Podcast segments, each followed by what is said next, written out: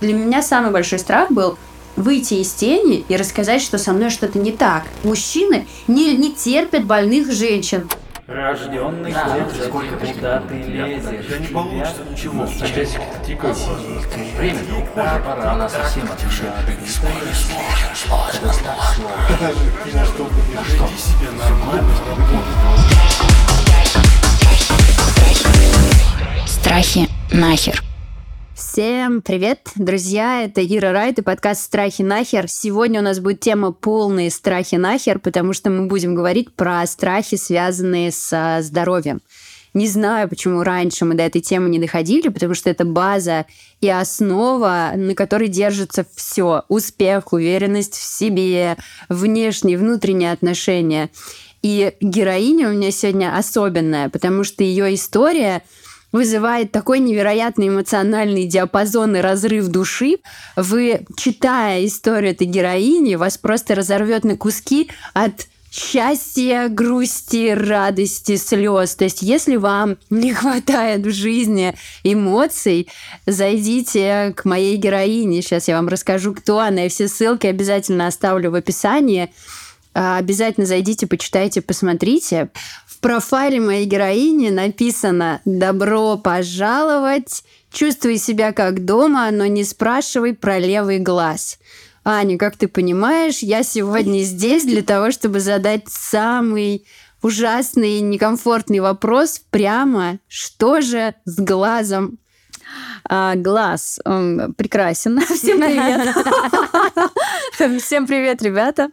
Особенный привет э, всем моим э, любимым читателям, которые терпеливо все три года не задают мне вопросы про левый глаз. Вот сейчас вы все и услышите. А, Ира, от тебя не смогу скрыть ничего. А, что с глазом? Глаз э, есть, но он пластиковый. он пластиковый, очень красивый. К сожалению, ничего не видит. Это просто пластиковая болванка. Она не передает никаких сигналов мне в мозг. Многие э, стесняются вопрос задать, но вот я отвечаю сразу на него. Нет, я ничего не вижу левым глазом, потому что это обычная болванка, пластмасска и так далее. А, глаз мне удалили э, в 2019 году, то есть, получается, я э, уже почти 4 года как хожу без него. А, и какое-то время отсутствие левого глаза, оно определяло меня. То есть я себя довольно долго определяла как человек с одним глазом, а потом дальше все остальное уже. Но вот сейчас, эм, буквально недавно я почувствовала это все в себе, что, ну все, эта история, она уже отрефлексирована, она точно в прошлом, поэтому, пожалуй, можно даже убрать это из моей шапки. А, можно спрашивать про левый глаз, меня это не триггерит, я абсолютно спокойно к этому отношусь. То есть я понимала прекрасно, что эту историю точно нужно рассказать, сто процентов, потому что когда я сама столкнулась с этим, я очень искала информацию в интернете, мне очень хотелось найти человека, который мне все прям по полочкам разложит, что со мной будет происходить, что меня ждет в будущем, вообще а, погадайте мне по ручке, как говорится. Вот. А, а, но это было нужно, но это было очень нечестно и не экологично по, по, по, по отношению ко мне самой. А, я понимала, что мне будет сложно, я буду выкапывать из себя вот эти все воспоминания, они там еще все очень наживую, вот, это будет все нечестно по отношению ко мне, и все мои проработки, они, значит, рухнут как карточный домик. Вот, но потом, вот летом буквально я писала про это целый текст о том, что а, летом а, я вдруг обнаружила, что я а, значит, меняю протез, параллельно подруга наливает вино, параллельно ее муж режет дыню, играют дети, и мы разговариваем, и я, не прерывая процесса разговора, значит, полоскаю этот протез, засовываю его обратно себе в глазницу и такая, так вот, о чем я оставилась? И думаю, боже, вот, все, этот момент случился. То есть, э, как это раньше происходило, как я раньше меняла протез? Это было ночью, все спят, я закрывалась в ванной, я два раза проверяла, точно ли я закрылась перед тем, как, значит, достать этот протез, там его промыть и так далее. Вот, сейчас все совсем по-другому, поэтому такая, вот, момент настал, я совершила этот камин у себя в, в социальных сетях, и а, все. То есть теперь официально мне можно задавать вопросы, я готова всем делиться, готова стать таким человеком, и, в принципе, я уже стала человеком, который вот такой вот проводник одноглазых людей в мир нормальный, полный вообще жизни, эмоций и всего остального. Как-то очень быстро у нас собрался чат в Телеграме, который называется «Пиратская станция». чат одноглазых людей. Туда очень быстро начали набираться люди. Там просто тысяча сообщений в день. Я не успеваю совершенно читать. Там куча поддержки. То есть Сначала там были только девчонки, вот кому удалили глаз, и как-то их просто... Они были разрозненно, с кем я общалась, а теперь они вот все там. А потом начали добавляться люди, которым вот-вот-вот-вот удалят глаз, они там в панике, они в депрессии и так далее. Такая, о, залетай давай. Они залетают, и со всех сторон они там, да не переживай, все у тебя, что у тебя, как, а, а если щиплет, то ты что мажешь, и так далее. Там, в общем, и советы. И мне кажется, когда там будет уже рецепт борща, я окончательно буду спокойна, значит, там супер классная атмосфера. Вот, то есть вот сейчас я уже прям готова на 100% э, отвечать э, на любые вопросы. Давай, если ты готова, тогда давай расскажем людям коротко вообще, что произошло. Почему? Ты жила, не тужила, и вдруг на тебе жизнь переворачивается просто с ног на голову. Что произошло? Да, а, тоже такая прям подводочка, что я очень здоровый человек на самом деле по жизни. То есть я вот болела там всякими ОРВИшками там или чем-то еще. Там, ну, по пальцам можно посчитать. Я была очень здоровым ребенком, там много занималась спортом и так далее, и так далее. Ну, то есть просто каким-то любительским в смысле, не профессиональным. Вот. А, и даже потом, когда меня уже лечили, немножко забегая вперед, э, и я сдавала там всякие разные анализы, врачи такие, боже, да просто хоть вот в космос лети, вот только глаз, что-то с глазом. Да, то есть выпадает немножко. А, так реально было. Но вот, а, то есть все хорошо-хорошо, потом бах, аппендицит вырезали. А, у меня же все-таки блог и много подписчиков, и среди них есть всякие разные астрологи, нумерологи и так далее. Они там, значит, смотрят мои натальные карты и говорят, Аня, да у тебя тут Марс там ну, в каком-то доме, а, а это значит операции. Вот. Но я к этому отношусь так не то чтобы прям очень-очень глубоко, но на самом деле это правда. То есть у меня действительно что-то многовато операций для одного человека.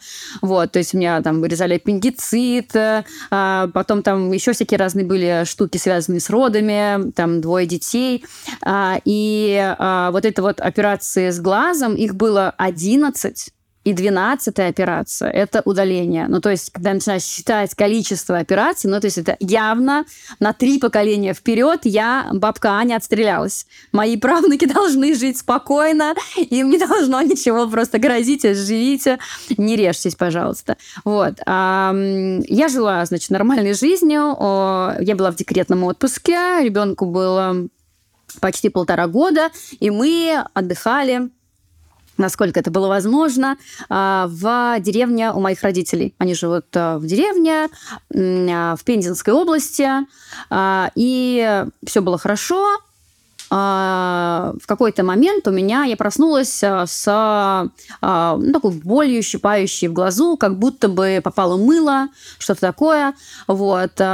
И так как я еще э, человек очень терпеливый, то есть, вот, например, я, это самый лучший показатель, то, что я лечу без наркоза, без обезболивания зубы. А, всегда. Единственное, что я делаю, это вот, значит, хирургии, когда там их прям вырывают. И то я просто не пробовала. Возможно, возможно, я бы могла это спокойно выдержать. Но а, ради спокойствия врачей я такая, ну ладно, уж кольните, хорошо. Прости, перебью. Давай сразу определимся. Ты терпеливая или ты получаешь удовольствие от этого? Не, я терпеливая. Я терпеливая, это правда. И я такая думаю, ну, сейчас я потерплю, сейчас я кашу сварю, там туда-сюда, и все пройдет. Ну, в общем, кашу сварила, там с ребенком погуляла, туда-сюда, все. А, а глаз-то не перестал болеть, он еще болит и болит. Вот. А, но, опять же, маленький ребенок, он требует очень много внимания. Я, значит, тут прикрыла ручкой глазик, пошли, сходили опять там погулять на родник, а, там уложились спать. Ага, думаю, что-то не то. Ну, ладно. А, даже никому, мне кажется, не сказала в первый день, что глаз болит. На третий день, да, мы сразу делаем монтаж, я не помню, что было. Ну, Через неделю. Да, но какие-то были бытовые супер важные дела. Да, да, на третий день мы должны были как раз поехать на, на озеро. А, это очень долго планировалась поездка. Там мой папа взял выходной, там племянник уже сложил э, там э, круг спасательный, кота всех, значит, коробку, все должны были поехать на это, на это озеро. И так я думаю, ну что я буду сейчас всем портить отдых? Ну подумаешь, ну болит глаз, ну болит он здесь, поболит он там на озере. В общем, едем, едем и едем.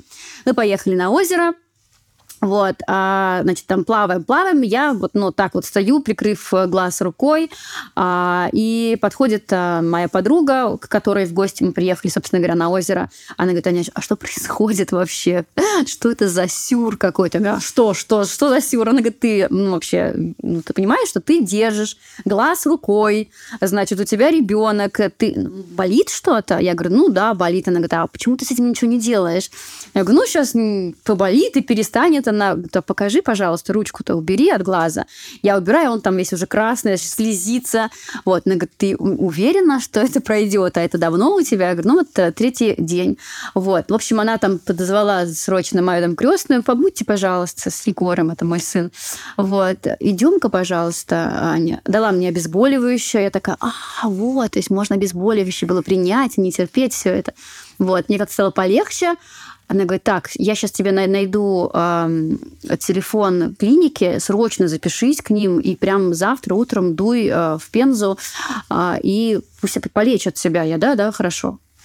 В общем, как-то прошел этот день. А да, и она вообще говорит, это, ну, это смотрится очень странно ты вообще нормальный, ты вроде адекватная взрослая женщина. Если тебе что-то болит, это нужно лечить, это не проходит само. Вот, я такая думаю, да, наверное, это действительно выглядело как-то странно. На следующее утро, это было, наверное, вот самое-самое тяжелое утро а, в моей жизни, а, потому что а, я планировала там часов в 8 утра уехать, но проснулась в 5. Мне кажется, даже не спала, потому что боль усиливалась, усиливалась, усиливалась. Я промывала, промывала, промывала глаз. Ну, в смысле, водой. Я думала, что ну, ощущение, что щипит же, нужно промыть. Вот. Ничего не помогало. В итоге я Значит, заглядываю к родителям, говорю, так, все, я поехала в Пензу, в общем, дети на вас. Уехала, вышла э, на ощупь уже просто вышла к остановке, потому что у меня уже там все отекло, и уже здоровый глаз еле открывался. И просто на слух я воспринимала, откуда едет машина, чтобы тормознуть, значит, э, так называемый мотор и доехать до областного центра, там 100 километров. Вот. В общем, я поняла, что вообще никакого слуха у меня нет, потому что я вообще не так ориентировалась, я махала не туда. В итоге машина останавливается, я там вся в слезах, пожалуйста, езжайте вперед. Значит, он поехал, а, час дороги, я просто там как-то каталась значит, на сиденье, а, забегаю в эту платную клинику, а они говорят, только вас предупреждаем, у нас только наличными блин, у меня карта, я выхожу. Там, ну, это просто... Вот сейчас кому это рассказываю, думаешь, какая я дура. Почему я не могла никого привлечь на помощь? Да, вот мне спрашивают, они, почему ты не попросила папу, чтобы он тебя отвез? Там, ну, он работает. Да, блин, но ну, он должен был там, ну, ну, просто, папа, у меня тут катастрофа, срочно спасайте меня. Такая, ну, да, да, конечно, пап, ты работаешь, мам, значит, ты тут с детьми, а я поехала. Заодно подгузники куплю.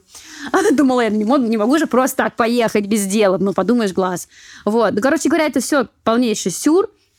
Я шла к банкомату, падала в какие-то канавы, вот реально, поднималась, доходила к банкомату, он не работает. Я опять иду, время там что-то типа 7 утра, люди идут на работу, я вся в какой-то грязи, значит, с этими наличкой. Вот, захожу в итоге с этой наличкой, а как раз уже доктор пришел, она такая, так, что с вами? Я говорю, вот, глаз болит. Она начинает меня смотреть и говорит, а как давно у вас вот это все? Я говорю, ну, четвертый день. Она говорит, не может быть, что четвертый день. Это, ну, это прям глаз поражен насквозь, тут только удалять, тут уже больше ничего не сделаешь с ним. Я думаю, боже мой, какая непрофессиональная тетка, доктор. Я говорю, ой, аж, ну, давайте что-то другое сделаем, какие еще варианты. Я, я выбираю вариант Б. Вот она такая. Ну, а, езжайте в областную офтальмологическую клинику, я вам сейчас заморозку капну, вот вам хватит на полчаса этой заморозки. Я говорю, хорошо. Она капнула, сажусь в машину, еду в эту пензенскую, значит, клинику, Параллельно звоню мужу, он в командировке в Грузии. Я говорю, в общем, тут Кирилл такое дело, мне тут... А, он даже не знал, что у меня глаз болит. То есть э, настолько было не, незначительно для меня, я, я даже не сообщила ему. То есть мы созванивались, как дела, как Грузия, как горы, как дети, все отлично.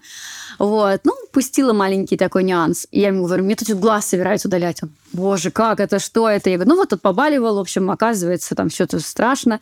Он говорит, подожди, ничего пока не удаляйте, я сейчас, значит, срочно перелечу, надо что-то делать. Придумаю, как, значит, вернуться в Россию. Я в это время доезжаю до больницы, а, ну, тоже там все очень интересно. Значит, бабульки все расступаются. Я там умирающий лебедь. У меня, значит, заканчивается заморозка. Там со слезами как-то. Но это же областная государственная клиника. Так, девушка, где ваш полис сначала? Ваш паспорт, пожалуйста. Внятно говорите, что у вас произошло. Вот, ну, в общем, там кое-как э, я прорвалась к каким-то врачам, они сразу же положили меня в стационар где ваша а, одежда? Вы приехали в стационар, почему вы ничего не привезли? Я говорю, так я же за подгузниками просто вышла из дома. Тут вот такое дело, у меня вот из вещей, вот что на мне, и машинка в кармане, значит, игрушечная. Вот, дали мне государственное, все государственное, тапочки. Вот, и, в общем, я оказалась вот этой в больнице, одни бабульки, это такая, ну, это маленький провинциальный город, то есть там не делать никаких сложных операций. Они такие, ну что ж, будем удалять. Я говорю, подождите, пожалуйста, ну, давайте как-то меня поддержите, потому что сейчас а, там муж приедет, может быть, меня как-то в Москву быстренько мы э, перевезем, и там что-то смогут сделать, может, в любую другую страну. Это был 19-й год, то есть 18-й, то есть можно было, в принципе, в любую страну улететь без проблем. Вот. Э, и, в общем, мы оказываемся в Самаре. Там как-то тоже сначала хотели отнестись формально, то есть из серии там какой-то был охранник, который так, девушка, в очередь, в конец, я видел, вы пришли не первая. Вот. Ну, в общем, как-то мы прорвались к нормальным врачам, которые такие, вау, типа, ситуация серьезная.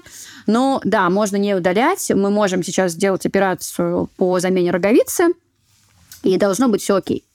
Вот у нас есть банк роговиц, в общем, все сейчас будет хорошо, будем бороться за ваш глаз. Вот. И как-то я прям подуспокоилась. То есть меня сначала положили, потом отправили за полисом. Вот. И а, как-то очень быстро случилась первая операция. А, мне после этой операции сразу стало хорошо, то есть боль, по крайней мере, прошла. Вот проблема вот этой вот болезни была в том, что боль очень острая, просто бьющая, я не знаю, во все точки тела, и она ничем не снимается особо. То есть до конца она точно ничем не снимается. Ну, там заморозка, но это полчаса, потом еще больше там щиплет глаз. Ну, короче, ты никак не, не можешь с справиться. Вот. Тут операция, все, мне стало прям хорошо. Я тут же, конечно, всем звонить. Ребята, ложная тревога. Ну, операция, там ничего страшного, заменил роговицу. Ну, чуть-чуть там не будет в этом глазу периферийного зрения, но это все ерунда. В общем, выдыхайте, вот денечек, два, полежу, и я вернусь, и мы забудем об этом, и страшно с ней. Вот, проходит какое-то время, снова воспаление. Меня увозят на третью операцию, и вот третья, она тоже была такая прям, наверное, самая тяжелая, хотя их всего было 12, да, но вот я очень хорошо помнила третью, потому что а, первая, ты думаешь, ну, сейчас порежут, зашьют, и все. Вторая, думаешь, ну, было, было как недоразумение, сейчас мы быстренько исправим, и, в общем, снова забудем.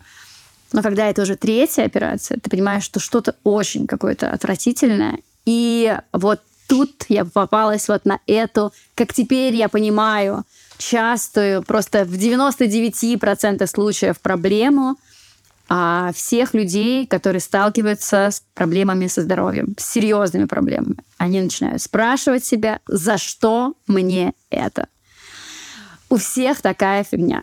За что мне это? И я тоже. Я очень, наверное, плохой человек, раз вот со мной это случилось. И ты начинаешь культивировать в себе вот это вот э, осуждение самой себя. Потому что, конечно же, боже, да я столько всяких плохих дел наделал. Там нагрубила человеку, здесь незаслуженно обвинила в кого-то в чем-то. Значит, там кого-то подопнула э, со зла или не со зла. Ну, в общем, начинаешь все плохое, значит, ты сделал, думаешь, боже, какой я отвратительный человек, раз со мной вот это происходит. Вот. И я не нашла ничего лучше, кроме как начать всем долбить и говорить, прости меня, пожалуйста, за все, что я сделала. Вот, то есть там я позвонила свекрой, я позвонила свекру, я позвонила родителям. Вот, я представляю, какой ужас они бедные испытали в этот момент. Они такие, да ты ничего нам не сделала. Я такая, нет, я сделала, я очень плохой человек. Да, это было ужасно. Никогда так не делайте, пожалуйста, никто. Вот, то есть я завела себя настолько, что я была просто вот расшатанная вся, вот, а муж заходит, значит, ко мне, выйди отсюда, я еще не закончила, вот, значит, э, и вот, и вот на этом моменте меня забирают санитары, то есть я расшатанная максимально, они меня забирают, конечно, операция проходит очень плохо, потому что мне очень больно, значит, наркоз э, там мне дают, я уже его вообще не воспринимаю, а, там, значит, хирург говорит, добавьте ей еще наркоза. Анестезиолог говорит, я и так уже ей там дал наркоза, как 80-летнему, 80-килограммовому мужику, я больше не могу. Значит, делайте так, он там делает. Мне больно. В общем, все ужасно. А, меня э, заканчивается операция, меня, значит, э, там э, пересаживают на такое-то кресло, вот, и я понимаю, что у меня кружится голова, мне дико плохо, меня разрывает, знаете, там все изнутри.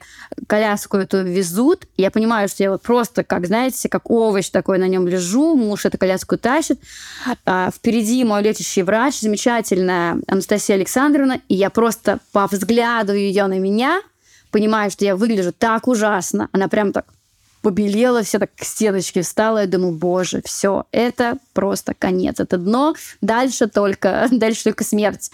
А, вот. Но и дальше был очень тяжелый период. Три месяца практически я провела в этой больнице.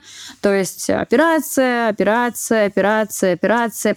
Были моменты, когда то есть, было прям постоянно больно, то есть я просто качалась на этих, значит, э, железных э, кроватях пружинных и думала, так, вот сейчас я терплю еще полчаса, если через полчаса мне хотя бы чуть-чуть полегче не станет, я беру вот эту ложку железную, выковыриваю к чертовой матери этот глаз, выбрасываю просто его в окно, и все. И дело с концом. Больше невозможно терпеть, когда вот именно боль сильная просто стучит, стучит, стучит тебе в голову, и начинаешь уже, правда, сходить с ума.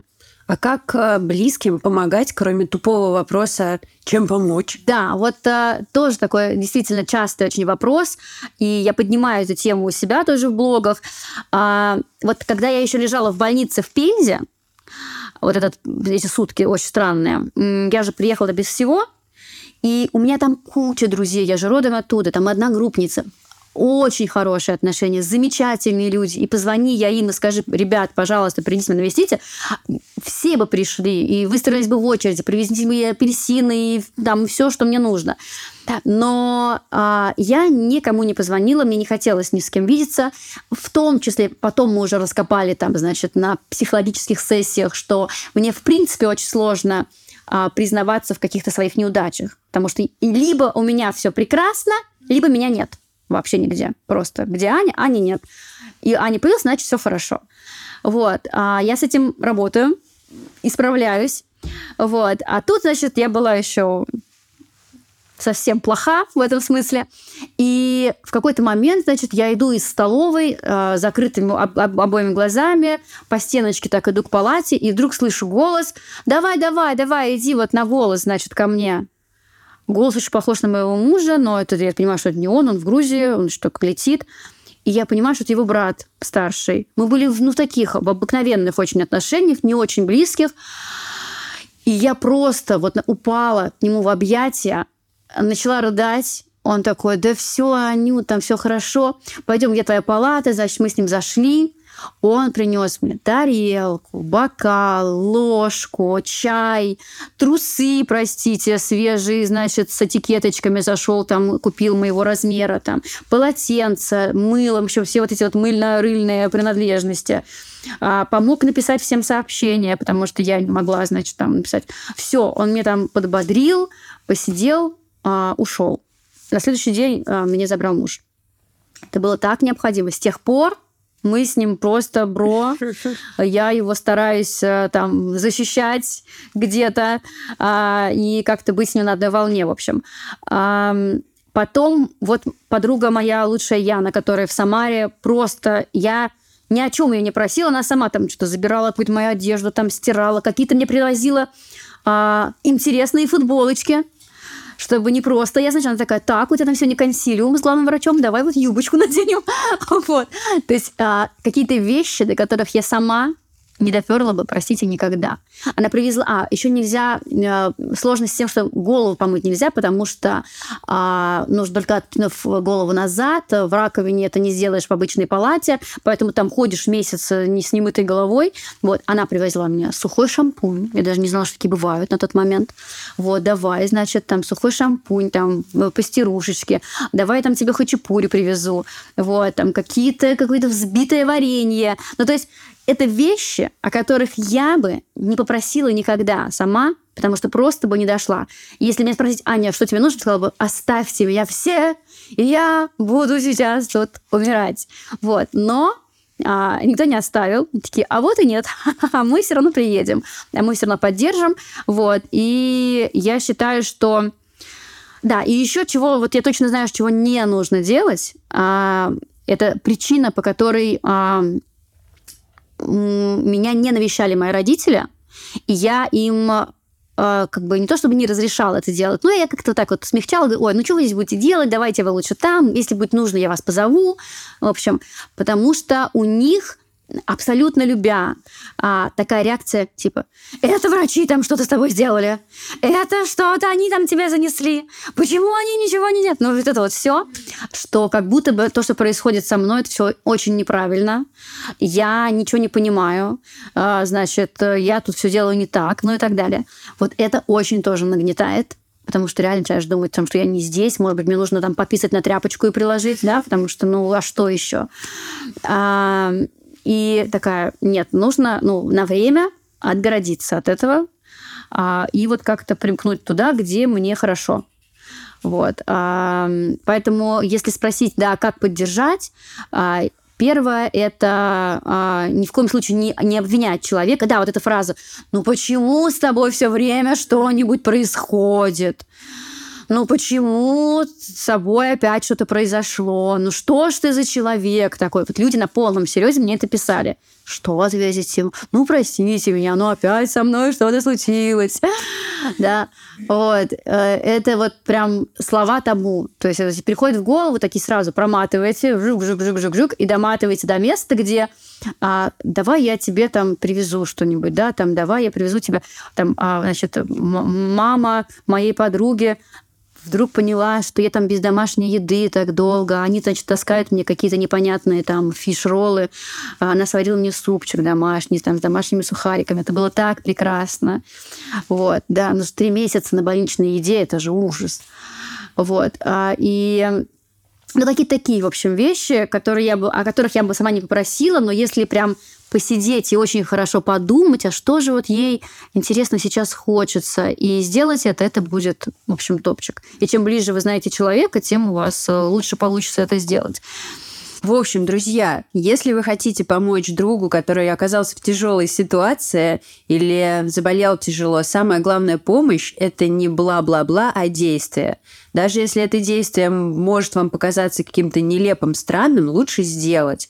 Это касается, кстати, не только ситуации с тяжелыми болезнями, но даже когда у вашей подруги родился только ребенок, и вот эти вот сообщения, а чем тебе помочь, как у тебя дела, я тебе вот книжку скинула или лекцию. Нахер эти лекции не нужны. Приезжайте, посидите с ребенком, привезите еды, денег на карту скиньте. Короче, действие. Я вчера не смогла сделать в блоге рекламу. Пришлось перенести на сегодня, потому что я не смогла помыть голову. Я так и написала менеджеру, Ксюша, не говори, пожалуйста, клиенту, почему я не сделала рекламу, перенеси просто на завтра, но я сегодня просто не смогла помыть голову, я завтра точно помою, мне ехать сниматься для подкаста, я сто процентов буду хорошо выглядеть, поэтому давай на завтра перенесем. Поэтому сегодня в влоге вышла красивая реклама. Кажиза. Давай с тобой немножко логически расскажем твою историю, а потом я тебя поспрашиваю про твои эмоции, переживания и всякие лайфхаки. Потому что чуть-чуть мы не добрались до... Да, да, да. Потом, а потом а, в итоге а, доктор позвала, сказала, что есть две новости, хорошая и плохая. Хорошая в том, что наконец-то выселся возбудитель этого страшного воспаления. Да, плохая новость в том, что это просто жесть. А, Выселился некий грипп, акримониум. Про него там очень много информации есть в интернете. Жесть заключается в том, что это очень злой грипп. А, Никто не понимает, как он проник в мой глаз. А, Есть несколько версий, до сих пор это тайна, покрытая мраком. А, И он такой злющий-злющий, очень быстро распространяется. И этим как раз и объясняется то, что за три дня вот такое прям сквозное воспаление. Вот. И там из него синтезируют антибиотики, там он разъедает пластмассу. Ну, короче, жесть какая-то. Это Просто грипп. подмосковный грипп какой-то. Это пензенский. Нет, ну это такой, в общем, широко распространенный. Вот. э, В глазах конкретно вот этот подвид вообще никогда не встречался, то есть было вообще непонятно, чем, ну как бы вот точно его лечить. Поэтому взяли а, препарат, который такого широкого спектра а, противогрибковый, и начали шарашить мне эту противогрибковую терапию в операционной. Там, значит, придумали свои ноу-хау. Врачи вообще у меня просто умнички. Я очень благодарна. Прям молодцы, герои настоящие. А, И несколько таких было операций. И с первой операции сразу мне стало лучше, по крайней мере, ушла боль. А, И дальше все пошло как-то прям лучше, лучше, лучше. И достаточно скоро я, а, мы его убили. Да, глаз был такой уже расшатанный, то есть мы шли на операцию, то есть мне э, делали уже УЗИ два раза в день, утром и вечером. Утром делали УЗИ, такие, окей, хорошо, будем операцию. После операции вечером перед уходом врачи делали мне еще раз УЗИ. Для того, чтобы понять, мне глаз нужно удалять сейчас, или я еще ночь как бы потерплю. Вот. И в итоге вот мне его не удалили, все. Я видела этим глазом. Не супер хорошо, потому что у меня потерялся хрусталик. потерялся. Это правда было во время этой операции. Такие, а где хрусталик?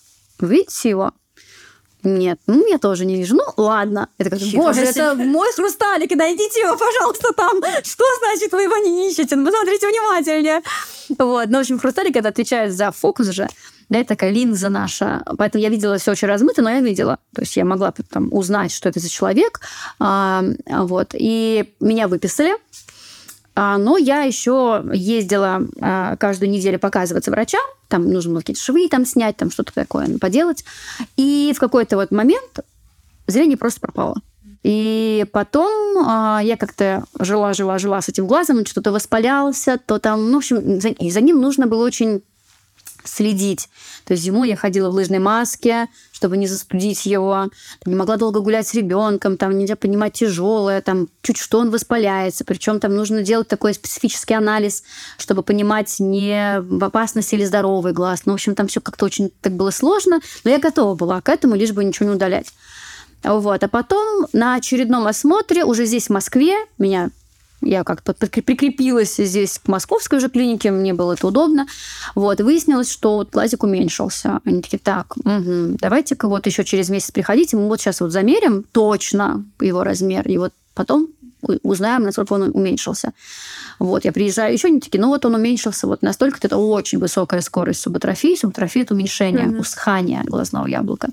Вот, никто бороться с этим не умеет, это сто процентов нужно удалять. И вопрос только вот в том, когда это сделать. Либо сейчас, и тогда будет подвижный протез симпатичный, красивый, либо мы дождемся того, что он усохнет очень сильно, поплывет лицо, и глаз будет такой как бы статичный, очень пушарик. Вот. И ну, понятное дело, конечно, давайте будем удалять сейчас. И начали планировать операцию. Параллельно с этим я, конечно же, везде, где могла, написала, во все зарубежные клиники. И все мне, в принципе, ответили одно и то же, что мы можем хорошо удалить. Вот, красиво, никто ничего не заметит, давайте. Вот, я думаю, ну, раз уж в любом случае удалять, я лучше здесь это сделаю, никуда не полечу. Вот, и я слава богу, что приняла такое решение, потому что сейчас у меня здесь вот со мной врачи, и потом случился 20 год, когда вообще никуда не вылечишь, mm-hmm. такая, боже, как хорошо, что я могу доехать до своих врачей.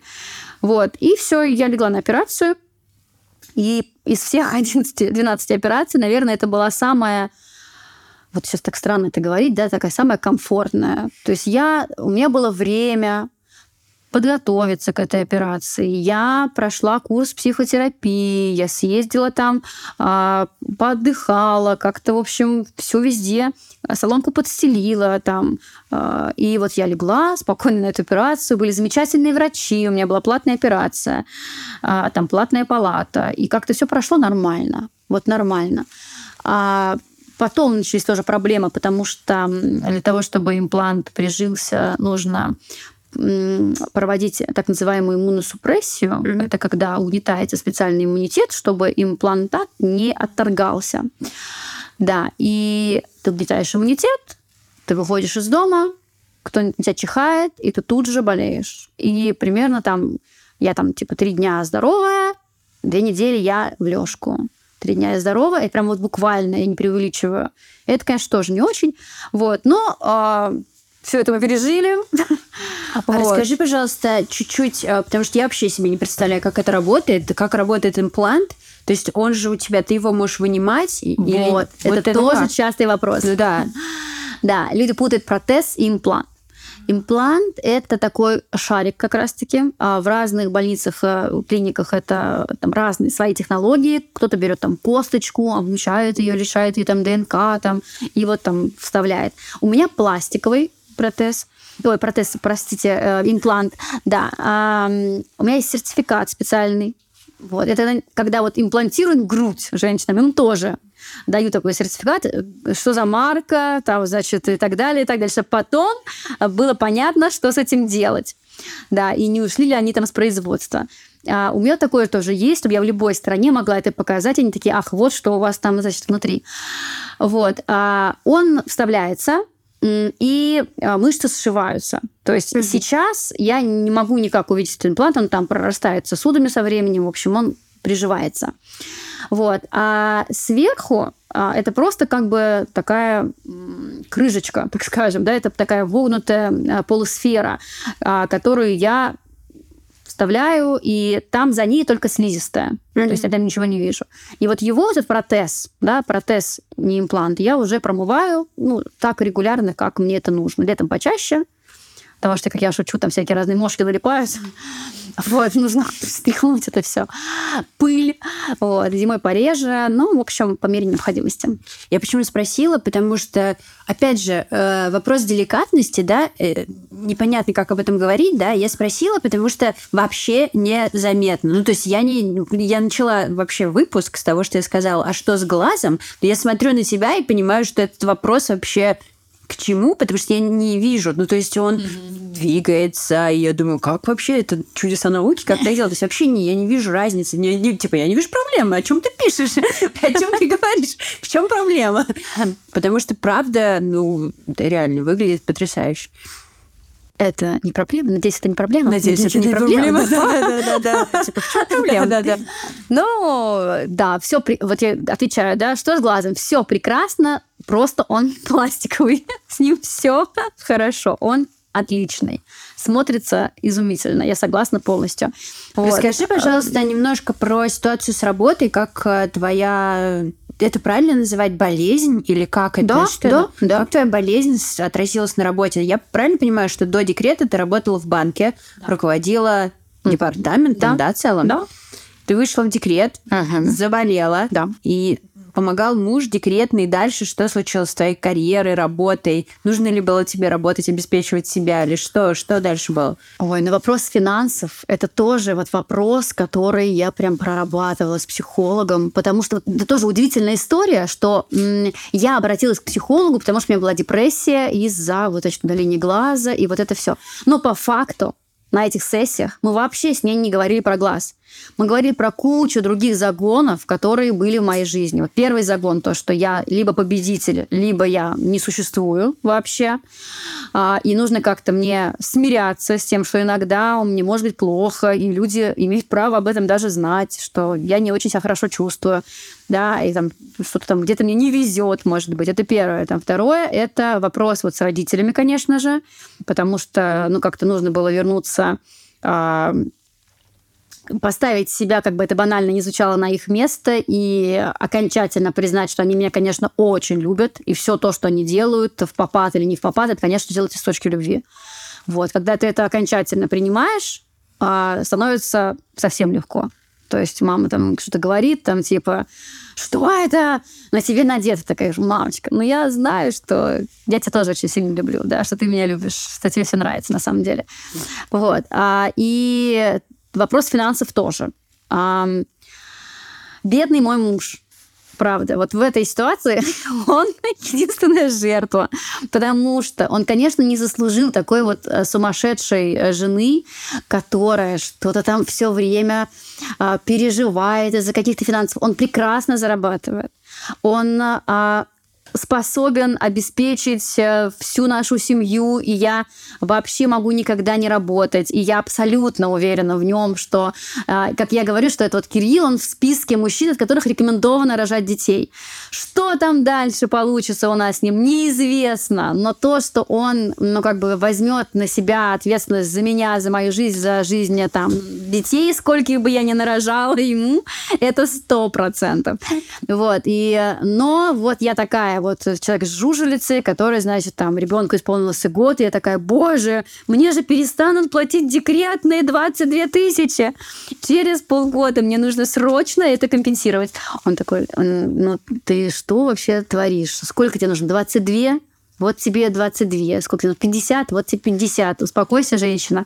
Вот, но я такая, нет, ты не понимаешь, я не могу, это твои деньги. Ну, все вот это вот все у меня было тоже, это огромная тема, которую э, опасно до сих пор поднимать в социальных сетях, потому что там две стихии схлопываются, вот домострой, и феминизм, и все, и там такое месиво.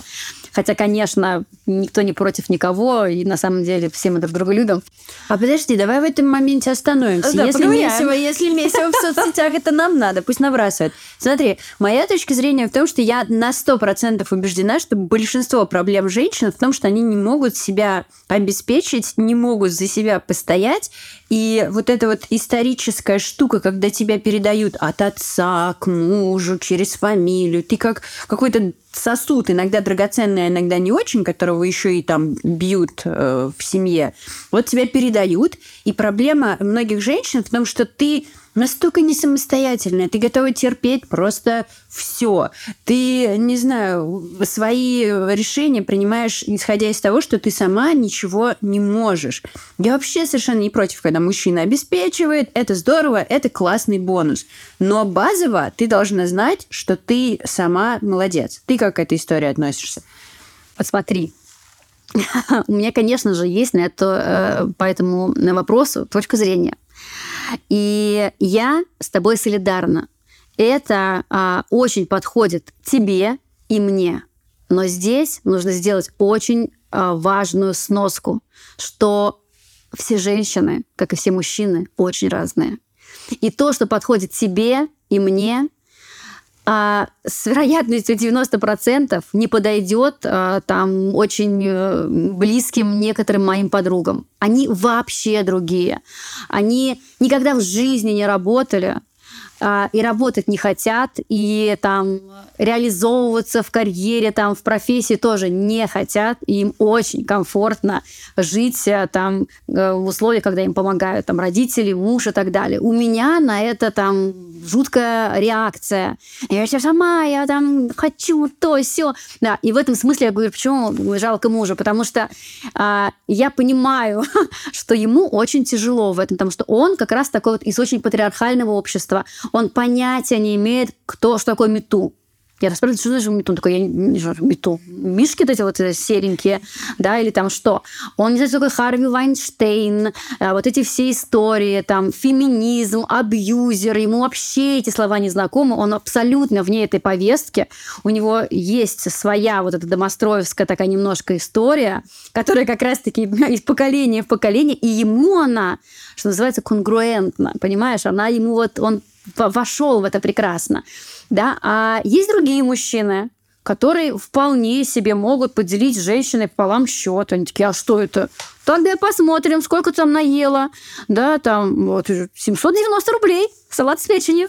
Будьте добры, положите. Вот, то есть мой муж ни за что никогда не будет делить с девушкой счет. Ну, не будет и все. То есть ну, это просто. Поэтому наш с ним брак основан на том, что вот, ну, где-то я там ладно, заплати за меня. Где-то там он такой, Господи мой, хорошо, любимая, ты феминистка, ты все сама, ты совсем справишься. Да, то есть э, и мы как-то, ну, очень с пониманием относимся. Вот, то, то есть очень во многих вещах мы с ним не а, сходимся, да, вот этот пазл не скручивается, но мы его немножко натягиваем, эту сову на глобус, и поэтому а, как-то у нас все гармонично правда, как гармонично получается. Хотя при этом я феминистка, он такой супер патриархальный мужчина, но мы прекрасно уживаемся с ним. Но тут я все равно буду спорить с тобой. Когда Давай. ты говоришь «мои подруги», ты говоришь про поведение человека. А я говорю про то, что человек должен быть психологически готов и зрел, чтобы самому за себя отвечать. А некоторые подруги, про которых ты говоришь, никто не сомневается, что им удобно. Я не отстаиваю эту позицию, что каждая женщина должна сама. Она должна мочь сама. Но это не значит, что вы должны делить счет пополам. То есть, как вы себя ведете, это понятно, но базово ты должен дозреть до того, чтобы уметь отвечать за себя. Я сейчас тебе приведу еще один пример. Это тоже, э, мне кажется, очень хорошо иллюстрирует э, эту историю. Со мной очень многие не согласны. Я, например, не учу своего сына драться. Не учу его драться. И у нас категорически нет правила «дай сдачи». Если тебя а, побил ребенок, ну, конечно, это правило, оно модифицируется с тем, как э, Егор растет, но вообще а, вот побили, а, значит, ты скажи, мне это не нравится. А, слушай, там, Артем, это не прикольно то, что сейчас делаешь. Мне не нравится. Если ты хочешь драться, ну, выбери кого-то другого человека. Давай мы с тобой можем поиграть, книжки почитать, под, подогонять друг друга. Драться я не буду с тобой. Мне это не интересно, эта история. Вот. А если человек не понимает, ну, ты просто уходишь и ищешь другую компанию. Вот мы на этом договариваемся. Что вызывает от остальных всех? А, вы растите тряпку, а как же он не может? И так далее. Никакого бокса никогда Егор туда не пойдет.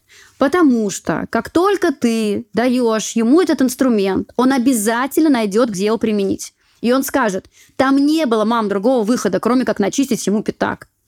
А я скажу, нет, там был другой выход. Там можно было 10 тысяч разных придумать способов, как договориться – а, но ты не захотел эти вопросы перебирать, эти варианты, пошутить, а, договориться, привлечь какую-то помощь. Ты ну, первое, что пришло в голову, что ж, ты же боксер, ты же знаешь приемчики, но на каждый лом, как мы знаем, да, есть лом посильнее, на каждую силу нет сила посильнее, и, и мы точно ни о чем никогда не договоримся и будем так вот э, друг друга, значит, мочить. То же самое здесь.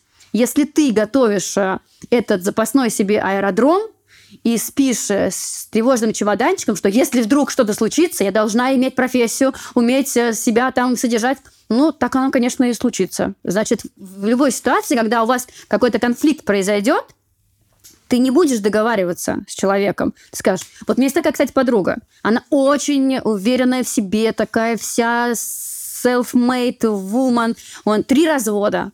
Потому что вот муж тряпку положил, вот буквально, не на то место, такая, так, вон дверь, тряпка будет лежать здесь и только здесь. Ну, это я сейчас, конечно, утрирую, там, ну, там по каждому поводу. Все, я не буду с тобой тут церемониться, я не буду, значит, ну, ну, ребят, ну, вы договоритесь. Да, конечно, вы живете на твоей территории, тебе очень легко говорить, но ты раз ему на дверь показала, два показала, я бы после первого раза, наверное, ушла.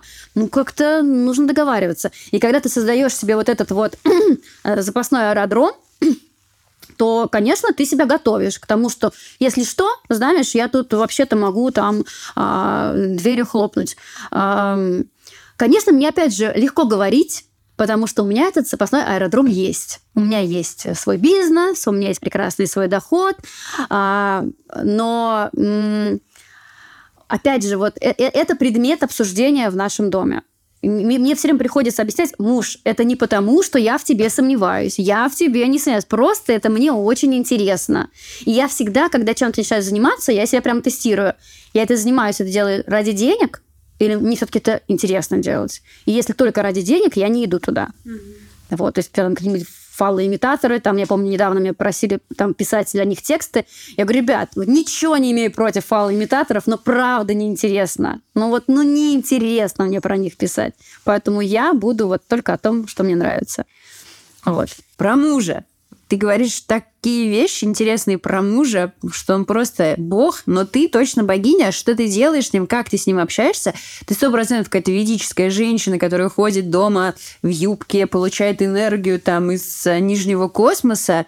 Почему я спрашиваю? Потому что очень сложно, когда твой партнер болеет, болеет долго, поддерживать, не испугаться, не сбежать. Вот я рассказывала уже историю у себя в блоге про философа Кена Уилбера, который по 20 часов в день медитирует, он там пишет книги, его считают одним из самых главных умов современности. Но у него была история с его женой, которая заболела раком. Это была очень тяжелая для них история, они вместе там боролись. И в своей книге он описывает момент, когда они поссорились, и он не сдержался, ее ударил. Я была настолько в шоке, что я просто все его книги была готова сжечь, убрать. Ну, то есть это правда очень тяжело. Мне хочется, чтобы, может быть, ты замечала за собой, чтобы ты хоть чуть-чуть поделилась, как правильно, корректно общаться, чтобы мужчина не убежал. Вот так вот сформулирую я этот вопрос. Но, а, конечно, здесь а, сто процентов дело не только во мне. То есть я могу, конечно, сейчас дать какие-то свои там рецепты, но мы должны понимать, да, что если двум людям а, разным дать э, грабли и попросить их убрать э, два участка, они это сделают с разной частотой, с разной скоростью и там потратив разное количество времени, потому что все очень разные. И мои советы, скорее всего, могут не сработать э, с вашими мужьями. Поэтому, пожалуйста, не принимайте это все прям вот очень четко. Я бываю резкая, бываю гораздо более резкая и такая э, суровая, нежели мой муж. Он э, э, человек, который мало говорит, много делает. Э, он очень умный, он э, очень симпатий, он очень семейный. Это тот самый муж, который бегом бежит домой, там, в буквальном смысле, с работы, потому что понимает, что я там одна с двумя детьми там, и так далее. Вот там нужно успеть хотя бы чуть-чуть дать мне там возможность а, выдохнуть.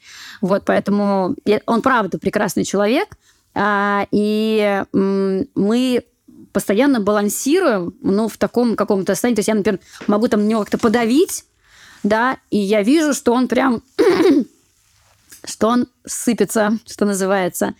И а, все, то есть я, я настолько сильно его люблю, что это как, э, не знаю, вот, ну, можно сравнить как любовь к своему ребенку. То есть все же мамы там ругали когда-нибудь своих детей, и потом испытывали огромное чувство стыда за это.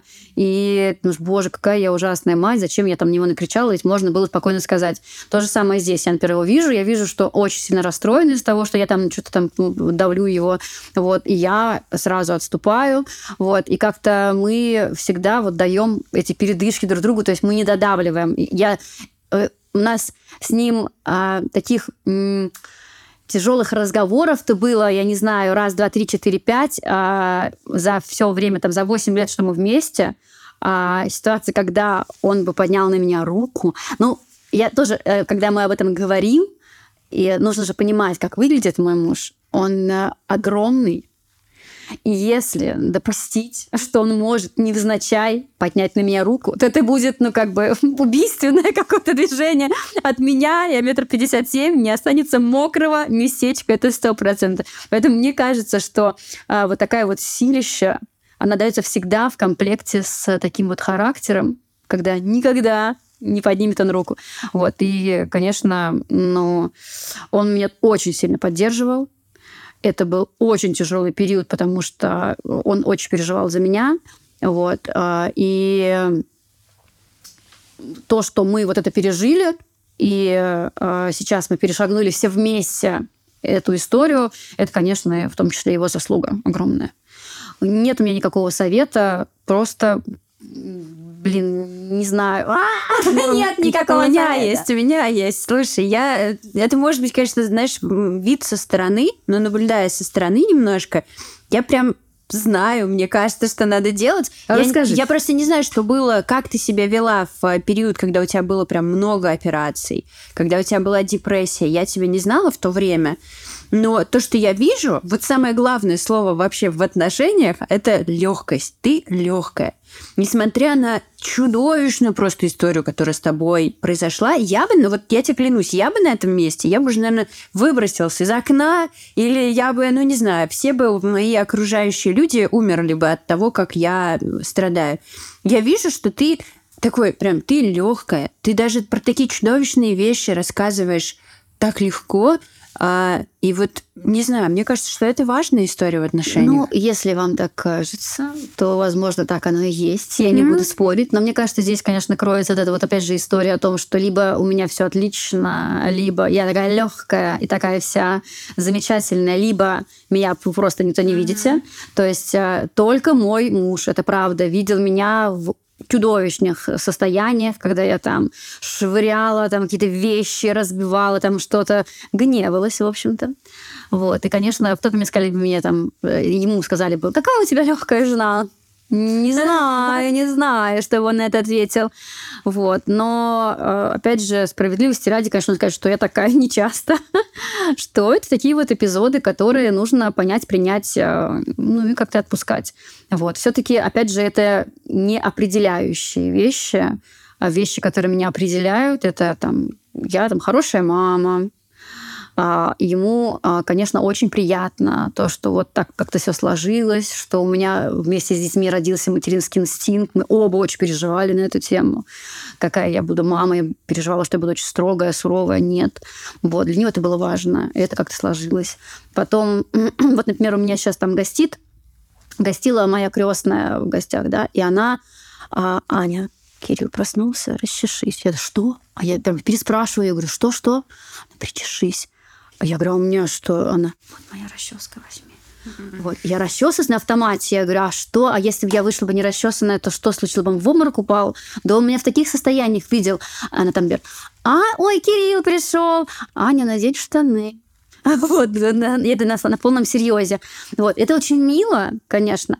И я вижу, что, например, мужу это очень нравится моему, да, что я там причесанная, в штанах вышла, что она такая, а теперь иди приготовь ему там ужин, я пока побуду с детьми, вот, там, положи ему там красиво все там. Раньше я могла сказать, Кирилл, там, накрой себе сам, и он накрывал. Я накрываю, и ему, конечно, очень приятно.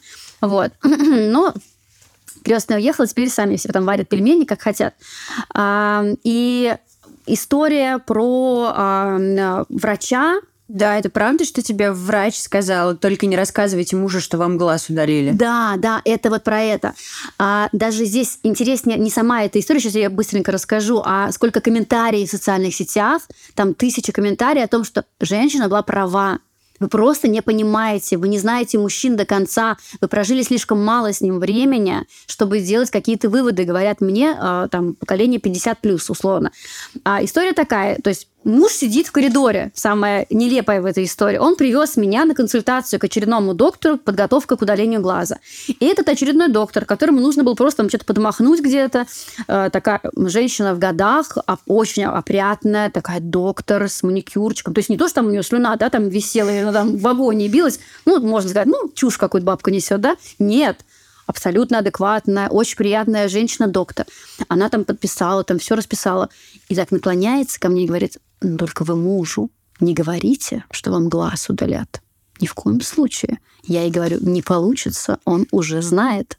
Он сидит в коридоре и все знает. Она говорит, ну и что? Вы скажите ему, сейчас выйдете, скажете, что любимый, чудо свершилось, вот доктор меня вылечат. Вот, я говорю, так как же, я же вот ложусь 1 сентября уже на пират. Говорит, а вы отправьте его, вот чем он вас увлекается? В командировку в какую-нибудь отправьте ему. Я говорю, он вот э, триатлоном увлекается, вот пускай на триатлон на свой едет, а мы вам тут глаз удалим, все будет красиво. Он не догадается, что это не настоящий глаз. Вы, значит, будете в ночи когда все спят, менять этот протез и никому никогда не говорите, особенно мужу. Вот, и я ей говорю, это невозможно в наших отношениях. А она говорит, и она не спорила со мной. Это был как разговор, когда я говорю ей, она говорит мне дважды два, четыре, я говорю пять, она говорит четыре, девочка моя, запомни, четыре.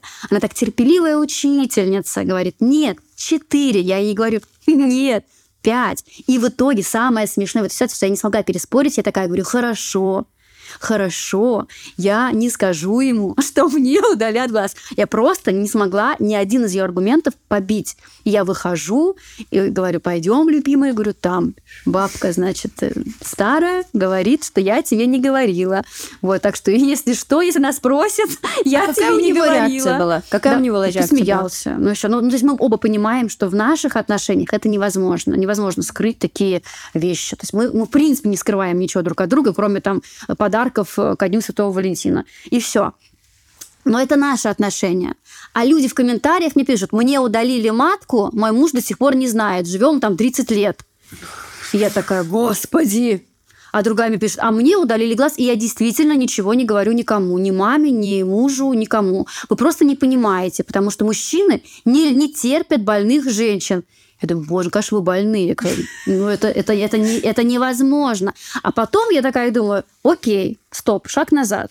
Это у нас так, это мы такие. Мы еще, мы, мы и, еще мы и учим ребенка не давать сдачи. Мы тоже в меньшинстве, ребят. Мы в меньшинстве с Кириллом, потому что в основном все не говорят мужу, что удалили глаз, э, там дети должны давать сдачу, и блогеры, им сыпятся деньги с неба. Это думают 90% людей. И я такая с 10% говорю, как же вы не правы? Да нет, но у них вот такая реальность. Для них это, ну, как бы так, окей, хорошо. А есть еще микс по поводу сдачи. Я тут с тобой не согласна. Но если мы начнем это обсуждать, мы еще на час уйдем. Это просто, да, отдельный подкаст нужен про эту тему. Ты знаешь, у меня есть такой последний вопрос. Он, с одной стороны, короткий, но его можно тоже долго обсуждать. Как ты, как долго ведешь свой блог, рассказываешь про историю с глазом? Три года последних? Четыре тоже? Смотри, эм, у меня тоже есть история про там... Это не, это не болезнь, это травма, прям травма физически нанесенная мне врачами. Когда я была... не- меня еще не было, когда я только рождалась, врачи не очень удачно починули меня за голову, вот, травмировали мне плечо, сломали руку. В итоге у меня случился паралич, у меня левая рука вообще не двигалась, висела как плеть. И всю свою жизнь, там, больше 30 лет, я, по сути, все, что делаю, ну, не то чтобы я сначала боролась, потом я его поддерживаю, и тоже добилась невероятных результатов, то, что все хорошо работает, но не до конца, да, есть какие-то моменты, там, мне не управляется рука, и я в какой-то момент поняла, что у меня есть потребность про это говорить и про это очень много рассказывать. Потому что, первое, почему? Потому что это очень распространенная травма. Я даже, я никогда в жизни не встречала физически человека, у которого такая травма. Но когда я начала гуглить, я нашла огромное количество сообществ за рубежом, посмотрела статистику и поняла, что каждый тысячный ребенок сталкивается с такой историей. И нигде вообще в СМИ ты найдешь там одну просто маленькую статейку об этом, где просто собирают деньги на операцию ребенку. Никто вообще ничего про это не говорит. И у меня появилась потребность. Я начала про это говорить, увидела, что есть какой-то невероятный отклик. Мне стали писать мамы детей с такими же травмами, взрослые люди, которые говорят, боже, кто-то вообще об этом сказал. И, во-первых, с чем я столкнулась, то, что люди стесняются, боятся вообще говорить о своих проблемах. Это раз. Все молчат. А другая история, это уже моя проблема. Я написала про это три раза, и мне кажется, что я уже постоянно об этом говорю. У меня есть ощущение, что я говорю только об этом, и моя личная проблема в том, что Мне кажется, что слишком этого много, слишком много драмы. И кажется, что я пытаюсь э, очков себе социальных за счет этого набрать, подписчиков и лайков в блоге. Короче, мне кажется, что слишком много. Как ты вообще живешь с этой историей? Как ты это воспринимаешь, когда ты изо дня в день каждый день про это пишешь на трех площадках, у тебя там сотни тысяч комментариев в Дзене, простите, где вообще никто ничего не комментирует. Угу. Ну, как, как ты с этой историей живешь? Я, у меня нет таких законов. Угу. Я вообще не думаю о том, что кто-то подумает, что я набираю очков. Мне кажется, здесь нужно как-то просто... а, Не то, что я какой-то тебе даю совет, абсолютно нет. а, а, Но я не думаю об этом. Я точно знаю, для чего я это делаю. И, и делаю. Вот и все. Я как не очень долго думаю, видимо, вот над этими вопросами. А, огромный тоже отклик. А, люди пишут большое-большое спасибо. А, а еще очень часто пишут, что теперь я понимаю, что мои проблемы вообще не проблемы. Я-то думала, я самый несчастный человек на свете, а оказалось, вы. И теперь мне жить стало с этим гораздо легче. Я такая, ну, окей, хорошо.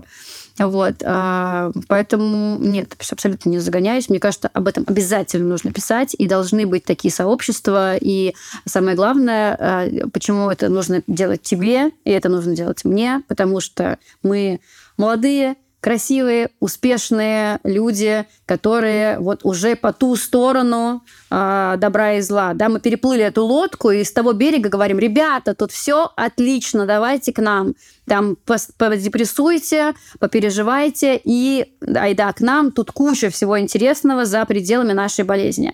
Вот это тот человек, который мне очень был нужен, когда я боролась. Э, человек, который уже пережил и такой, тут тоже все окей. Вот. И я вот сейчас этот человек, который говорит людям, что, ребята, да, болезнь это очень неприкольно, да, нужно там поработать, погрустить, а потом дальше все будет хорошо. Мне знаешь, какой был страх еще? Выйти из тени. Потому что я там по-моему, я первый раз начала об этом рассказывать лет в 30, ну, публично прям. Не то, чтобы если бы меня кто-то спросил, я не рассказала, но я думала, а зачем? То есть до этого момента все, что я училась делать, это маскировать. Я настолько искусно научилась это делать, что люди вообще не замечали. Вот спроси до того, как я начала об этом писать моих близких друзей и даже моих там парней, они такие, реально, у тебя что-то с рукой? И у меня даже до сих пор друзья такие, да я сижу с тобой, там общаюсь каждый день, а у тебя что-то... И для меня самый большой страх был – выйти из тени и рассказать, что со мной что-то не так. Хочется просто подытожить чем-то таким хорошим и полезным для людей. Какие бы ты советы сама себе дала вот той девочке, которая три дня терпела боль в глазу? Ну и вообще, у тебя невероятный большой опыт общения с медицинским персоналом, с некоторыми ужасными клиниками. Если хочешь, можешь про них рассказать, про ту самую клинику жуткую. Какие там пять советов ты можешь дать э, людям в этой ситуации? Мне кажется, э, отлично можно зафиналить тремя заповедями, которые мы вывели с моим мужем, когда мне было очень-очень плохо а, в больнице, мы с ним лежали, сидели. А, я не могла лежать, мне было очень больно, плохо, и мы с ним разговаривали, разговаривали. Я ему признавалась во всяких разных штуках, там, где мне там было обидно, я не сказала. Ну, какие-то такие, в общем, истории. Вот. И первая заповедь – это никогда не плакать в одиночестве. Я ему признавалась, когда я вот тут вот поплакала, значит, под кустом. Здесь я, значит, поплакала, потом зашла и так далее. Он такой, все, если тебе нужно поплакать, не плачь, жди меня, я приду с работы, ты мне скажешь, я хочу поплакать, и мы с тобой вместе с надрывом порыдаем. Хорошо? Хорошо. Вот, это очень круто, когда тебе разрешили поплакать, и ты не нужно такой, значит, быть сильной королевой, вообще тебя никто этого не ждет. Вот, и еще вторая очень классная заповедь а, – это нас ждут великие дела. Это вот тоже прям просто высечено теперь у нас везде. Когда какой-нибудь трэш происходит, а он что-то происходит и происходит, да, начиная с 20 года. Вот в 19 мне удалили глаз, и такая, ну, теперь жизнь потечет просто, а тут бам-бам-бам, событие за событием. И мы такие, так, сейчас мы это все разрулим, нас ждут великие дела. Мы устремлены в будущее, все будет круто, дом Лабрадор, значит, дом полная чаша и куча путешествий. Вот, мы всегда стараемся думать о том, что будет впереди. Но это правда. Раз уж мы родились, ребята, значит, надо жить кайфовать, а, не держать долго ни на кого обид и, в общем, как-то наслаждаться этой жизнью. Другой у нас не будет. А третья заповедь? Я все секу пока. Конец интервью, но я секу. Я не помню. Третья заповедь – короткая память. Вот это просто принцип А третья заповедь, вы узнаете, если внимательно прочитайте мои статьи, потому что на каждую заповедь у меня есть отдельный пост. А давай сделаем так. У нас есть э, спонсор моего подкаста, компания Flow. И мы сделаем конкурс. А теперь это дуть номер два. Внимание, конкурс. Напишите от себя заповедь в комментариях, и мы вам подарим одному человеку, либо Аня выберет сама, либо мы просто выберем случайным образом среди всех комментирующих, мы вам подарим офигительный кафан. Вот, пишите комментарий. И тогда я от себя добавлю, чтобы подытожить, раз у нас подкаст называется «Страхи нахер», и мы во многом говорим про страхи, про контакт с собой, подытоживая, мне хочется сказать, ребята, во-первых, э, не бойтесь просить помощи, не бойтесь говорить о своих проблемах, о том, что с вами что-то не так, если вам так кажется, не бойтесь об этом рассказывать, всегда найдете поддержку, даже если вы одиноки. И хотела я что-то третье сказать, но по традиции третье можете написать а, за меня. Спасибо вам, что слушали, Аня. Спасибо тебе огромное за эту потрясающую историю. Вот, страхи нахер. С вами была Ира Райт. Обязательно заходите в телеграм-канал Страхи нахер by Ира Райт. Всех э, победителей конкурсов, все анонсы, все интересные статьи, материалы, ссылки будут там. Обязательно заходите, подписывайтесь. Заходите на наш YouTube канал Страхи нахер тоже называется. И там много интересной информации. И обязательно подписывайтесь и слушайте нас на всех подкаст-платформах от Яндекс Музыки до Apple подкастов. Слушайте нас везде. С вами была Ира Райт. Страхи нахер. Спасибо вам. Спасибо, ребята. Страхи нахер. Нет, ну вы слышали.